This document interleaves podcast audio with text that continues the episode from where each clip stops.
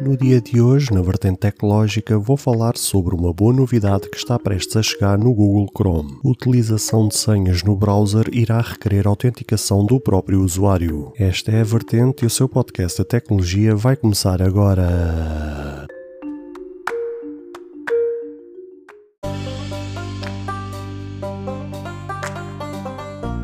Olá, ouvintes deste podcast de tecnologia. Eu sou André Silva e esta é a minha, a sua, a vossa vertente tecnológica, onde aqui poderá ouvir notícias, entrevistas, coberturas de evento, opiniões e muito mais. Fica aí para ouvir esta vertente já a seguir.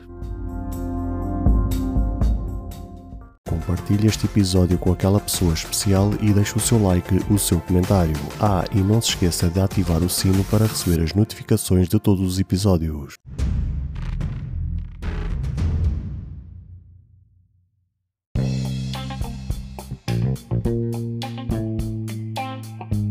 Muitos dos problemas que têm acontecido com vários usuários ao redor do mundo na questão da segurança na utilização da internet têm sido pela quebra de privacidade e acesso indevido às senhas do proprietário. Isso acontece por diversos fatores, entre os quais extensões com uso malicioso que, sem o usuário se aperceba, acaba por ser invadido naquilo que lhe é mais importante. Vários criadores de conteúdo, nomeadamente no YouTube, têm visto os seus canais serem hackeados e em grande parte deles desconfia-se que poderá ter havido brechas de segurança através das tais tensões. A Google, ciente dessa situação, tem trabalhado imenso para construir cada vez mais soluções para evitar essas mesmas brechas de segurança. As senhas que usamos normalmente através do nosso browser são guardadas e podem ser usadas de forma automática quando estamos a preencher algo. Essa situação pode ser considerada uma falha de segurança quando não se está no ambiente controlado e por causa disso mesmo a Google quer implementar no Chrome uma autenticação por parte do utilizador. Ou seja, sempre que o usuário faça um preenchimento automático, irá ser pedido que esse mesmo usuário confirme esse procedimento através de um elemento biométrico ou até mesmo com a senha do login do Windows, isto é claro na questão do PC desktop. É verdade que isto não é nenhuma novidade no mundo dos browsers, sendo que essa mesma função já existia no Edge da própria Microsoft, mas ainda assim é bom ver que as boas coisas estão a ser copiadas por outros. O mundo se encaminha para que no fim haja a abolição das senhas, conforme a vertente já falou no passado recente, onde existe uma parceria entre a Google, a Microsoft e a Apple para acabarem de uma vez por todas com este flagelo. Mas até que este cenário se torne 100% uma realidade, há que trilhar outros caminhos para garantir a segurança dos usuários enquanto navegam na internet e para que a mesma não se torne o vilão como tantas vezes lhe é apelidada.